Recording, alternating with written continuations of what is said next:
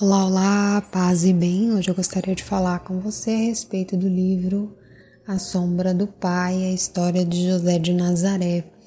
É um livro escrito por um autor chamado Jan Dobraczynski. E ele foi um escritor, romancista, político, um publicitário católico polonês. Na Segunda República Polonesa, durante as duas guerras mundiais, ele foi um apoiador do Partido Nacional e dos movimentos católicos. Durante a invasão nazista soviética na Polônia, em 1939, ele foi soldado no exército. Ele foi membro da Armia Krajowa até o final da Segunda Guerra. Esse Armia Krajowa ele faz parte de um exército nacional, fez parte da resistência polonesa na Segunda Guerra contra aí a entrada nazista soviética na Polônia. Durante a Segunda Guerra Mundial, ele foi chefe da Divisão para Crianças Abandonadas no Departamento de Bem-Estar Municipal de Varsóvia. O autor ele ajudou os ativistas do Zegota, que é um conselho polonês de ajuda aos judeus, e eles obtinham documentos falsos para fazer com que várias crianças, centenas de crianças judias, conseguissem entrar nos conventos católicos. Ele foi preso pelo Bergen-Belsen, que é um campo de concentração nazista que hoje é a Baixa Saxônia. Após a revolta de Varsóvia, que aconteceu na Segunda Guerra Mundial, no verão de 1944, foi liderada ali por um exército clandestino polonês pela libertação da Polônia da ocupação nazista então, após essa revolta, ele foi preso no campo nazista. Em 1985, o autor então foi condecorado com a Cruz de Virtute Militari. E em 1986 ele publicou o seu livro de memórias, que tem o título traduzido livremente por mim mesma, Uma Única Vida. Em 1993 ele foi agraciado com o título de Justos Poloneses entre as Nações pelo Yad Vashem, que em Jerusalém. Este livro que nós estamos a comentar, A Sombra do Pai, ele foi escrito em 1977, foi o ano de lançamento de um dos primeiros modelos aí de computador doméstico, que não é nem um pouco parecido com esse que nós temos hoje, ele é bem grande. Foi um dos primeiros aí modelos a serem lançados, foi o ano da morte da Clarice Lispector e do Charlie Chaplin. Estavam vivos neste período, 1977, os seguintes santos mais conhecidos assim. São João Paulo II, a Madre Teresa de Calcutá, o Padre Pio. O Padre Pio está sempre em todas as resenhas que faço, praticamente ele está presente. E fazia alguns anos do falecimento de São José Maria Escrivá. Então o mundo aí já tinha bebido um pouco da fonte da doutrina ensinada por São José Maria Escrivá. Sobre o livro em si, ele é um romance histórico e eu achei muito válido falar sobre ele por aqui, porque acho que não, não é um tipo de obra tão comum, né? E a história do autor também faz com que a gente queira ver como ele fará esse processo, né? De transformar uma história tão conhecida, que é a história de São José, embora ele seja um personagem que praticamente não tem ali uma participação muito explícita, mas tem uma participação silenciosa e ativa bem significativa. E o autor ele nos leva então a observar pequenas questões neste episódio que é tão conhecido, a Anunciação, a visita da Santa Virgem a Santa Isabel, o nascimento do Senhor, a fuga para o Egito, todos esses fatos assim acabam sendo narrados considerando o ponto de vista de São José. A narrativa do autor lembra, em alguns momentos, as visões de Ana Catarina Emerick, uma coisa muito interessante que aconteceu comigo, no que se refere à vida cotidiana de São José. Então, se você já leu as revelações das visões de Ana Catarina, talvez você tenha essa sensação também. Sua relação com a família é, os, e outros detalhes assim da vida de São José são muito parecidos com o que a Ana Catarina Emerick conta. No entanto, é curioso que o livro ele foi escrito em 1977 e a Vidente nasceu em 1974, ou seja, é, o autor não foi influenciado por essas visões. o que me leva a acreditar que o autor tenha utilizado as revelações de Santa Brígida da Suécia, que contém alguns pontos abordados por ele na narrativa como inspiração. Também me leva a pensar se Ana Catarina Emerick leu esse livro, né? Neste ponto acontece uma distinção interessante na narrativa a respeito de São José, que eu acho que vale a pena a gente falar aqui. Na tradição foi comum, e talvez ainda seja, né? ligar-nos à imagem de São José a um idoso. Santa Teresinha, inclusive, chama São José de vozinho. Isso se deve a um escrito e também outros escritos, mas assim o mais conhecido é de São Máximo, confessor, eu acabei cotejando essa leitura durante a leitura de A Sombra do Pai. O livro de São Máximo chama-se A Vida da Virgem. E nesse livro ele apresenta a história da Santa Virgem e fala do tempo em que ela foi anunciada por um anjo a Santana. Fala também que os pais da Santíssima Virgem eram já idosos fala do período que ela foi entregue no templo com seis anos e ficou ali no templo. E o que acontece na história que São Máximo conta é que os anciãos acharam que não era bom que ela ficasse no templo, sendo tão jovem. Então eles queriam escolher para ela um guardião, uma vez que não era adequado que já que ela foi entregue consagrada no templo, que ela se casasse. Então eles na verdade, estavam buscando um guardião da virgindade dela. São Máximo conta que os anciãos então chamaram os homens justos ali da região e escolheram por sorte quem seria o guardião da Santíssima Virgem e a sorte caiu em São José. A história conta que ele era mais velho que a Santa Virgem. Mas esse mais velho dentro da cultura judaica a gente pode é, colocar aí algumas ressalvas, né? 30 anos dentro da cultura judaica, até há pouco tempo atrás a gente vê nos romances da Jane Austen e outros da época vitoriana, 30 anos já era considerado alguém que já devia pelo menos estar casado e com filhos. Então, São Máximo usa essa linha, né? E São Máximo conta que São José aceitou ser o guardião da Santíssima Virgem.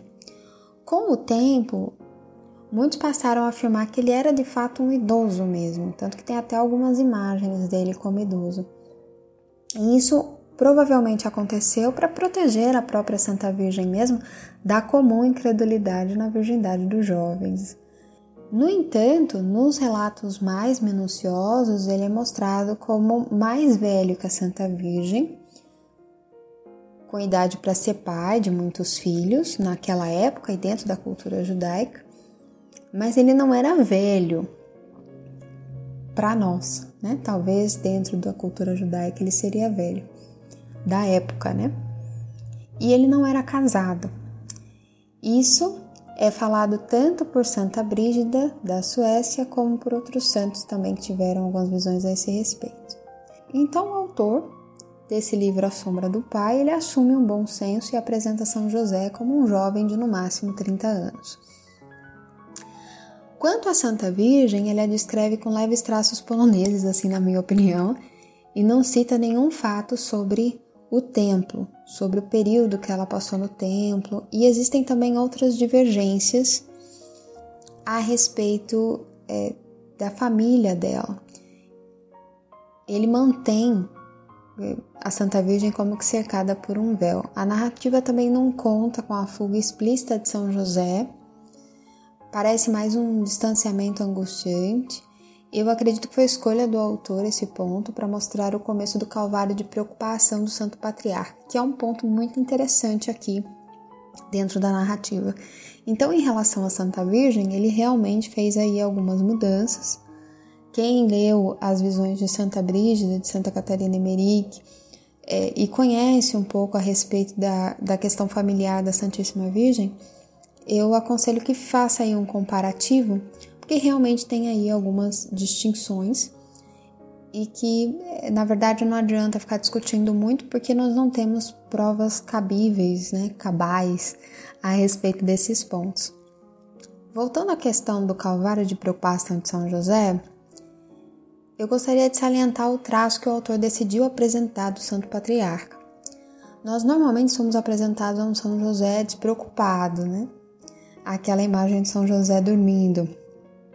Nessa narrativa, o autor salienta como deve ter sido a vida desse homem que era a sombra do Pai Celestial na vida do seu filho encarnado. Ele apresenta a preocupação de um homem que sabe ser destinado ao escondimento, a um silêncio operante e que, no entanto, é responsável por fazer as escolhas em nome e no lugar do Pai Celestial. E é isso que o autor apresenta. Essa narrativa, na minha opinião, mostra José se transformando em São José como ele conseguiu converter seu amor pela Santa Virgem em santificação e castidade. Durante a leitura, eu revisitei um outro livro chamado O Sermão da Montanha, de Santo Agostinho. Lá o santo nos fala das belezas da castidade e sobre o casamento josefino. Caso você não conheça, existe a prática muito rara hoje, mas no começo da história do cristianismo era bem comum. E durante a leitura do A Sombra do Pai, eu não pude deixar passar despercebido esse ponto, uma vez que o nome do casamento josefino, é, da prática, vem do próprio São José. E isso fica implícito em alguns momentos no livro, o heroísmo do homem que era santamente apaixonado pela Santa Virgem. Eu acho que esse livro é uma forma de fazer com que as pessoas consigam treinar a sua visão pura, o seu entendimento puro a respeito do relacionamento entre homem e mulher.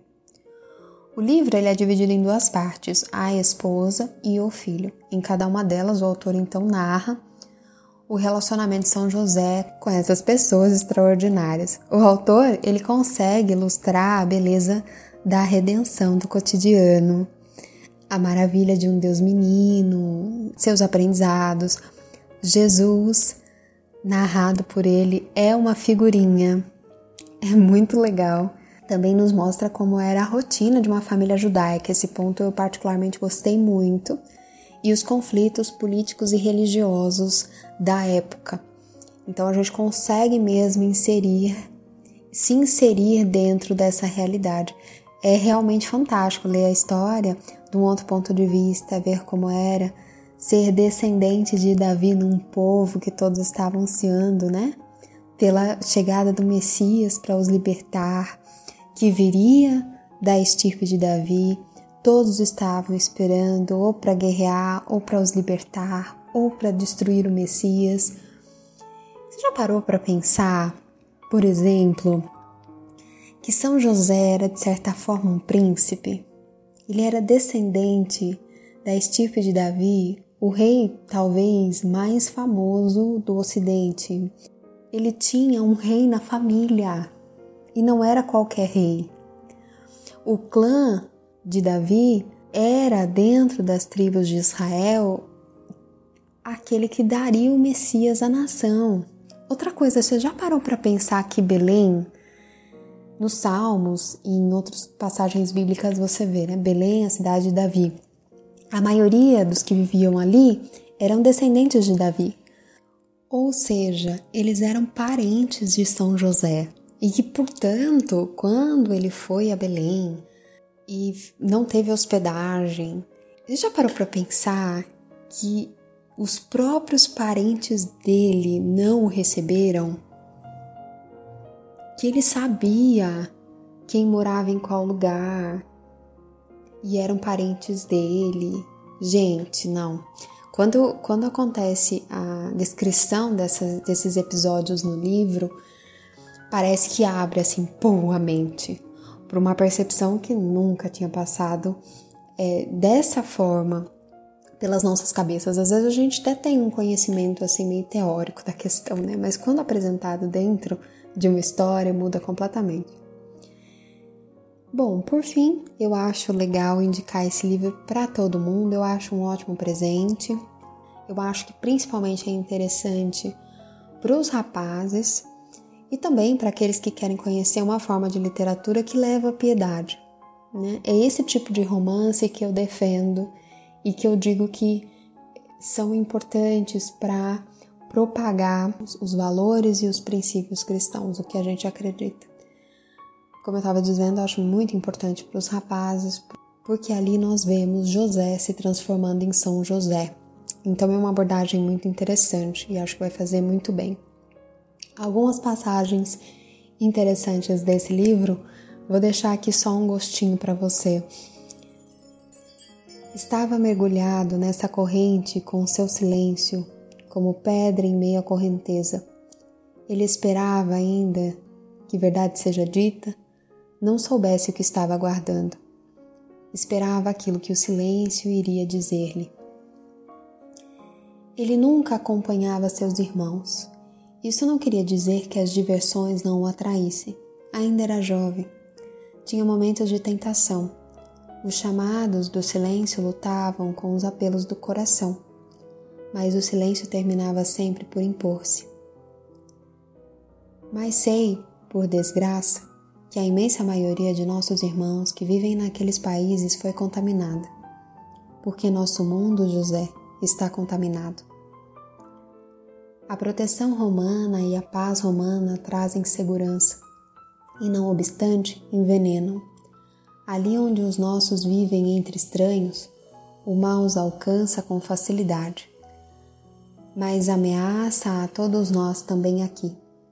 Muitos sacerdotes dizem: desde que haja paz e possamos oferecer nossos sacrifícios ao Altíssimo, tudo está bem.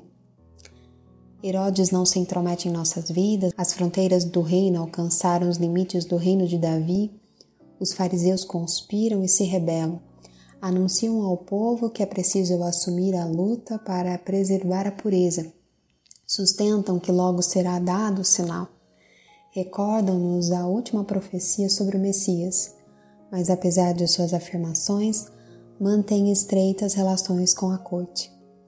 Alguns deles até conseguiram receber favores de Herodes. É difícil saber o que eles realmente perseguem. O povo já não sabe a quem escutar. Israel tornou-se um rebanho e perdeu seu pastor. Muito bem, esse é um livro que está dentro da curadoria de 2021 do Clube de Leitura Salas em Caritate.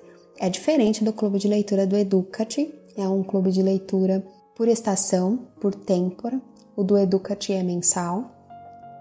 E essa curadoria conta com 30% de desconto na Cultor de Livros. Então você encontra esse cupom na descrição deste podcast e também no blog. Ok? Boa leitura, paz e bem, até a próxima. Tchau, tchau.